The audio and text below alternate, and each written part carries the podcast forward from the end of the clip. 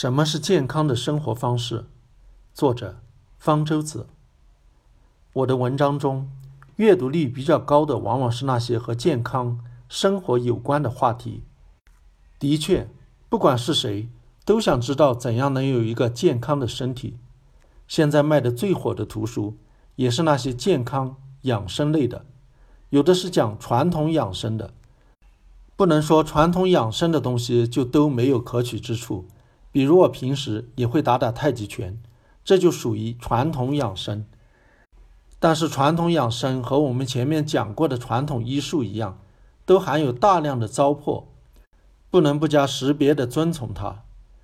有的是某个所谓养生大师的发明，比如提倡吃某种能够包治百病的食物之类的。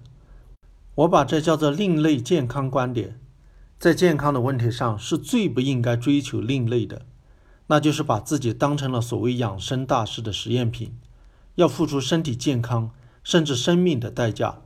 在健康问题上，是最应该讲科学，最应该听从国际科学界主流的意见。这是根据众多的证据得出的一些结论。虽然不能保证就一定不会出错，但是出错的可能性很小，是最可靠的，要比某个所谓养生大师的个人见解可靠得多。但是科学是在不断修正中发展的，以前的某些结论现在被发现是错的，现在的某些结论以后也有可能被发现是错的。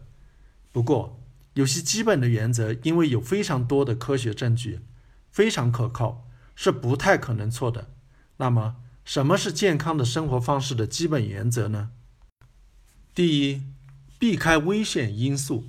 如果一个人喜欢冒不必要的风险，采取自杀性的行动，例如酒后开车，那么平时怎么注意健康都没有用。这一点不难明白。人们难以认识和避免的是那些慢性自杀式的生活习惯，例如吸烟、酗酒，都已经被充分证明了对身体健康有极大的损害，极大的增加了患各种疾病和死亡的风险。因此，一个人如果追求健康，却吸烟、酗酒，这是自相矛盾的。此外，阳光中的紫外线会增加皮肤癌的风险，也是导致皮肤老化的主要因素。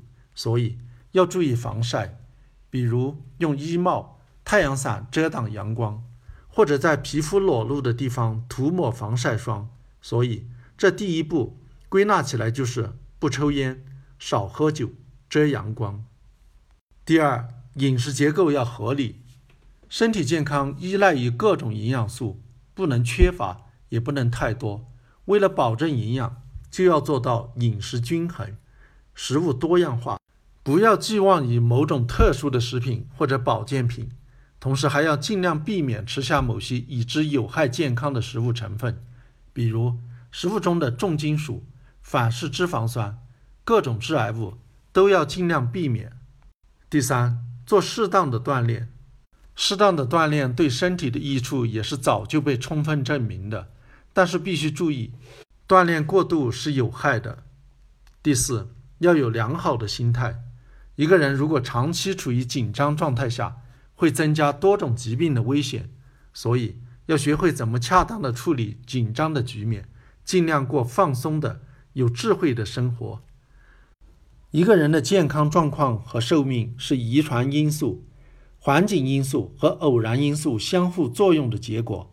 因此，健康的生活方式不能保证每一个人都健康长寿，但是却是保证大多数人健康长寿的最可靠的途径。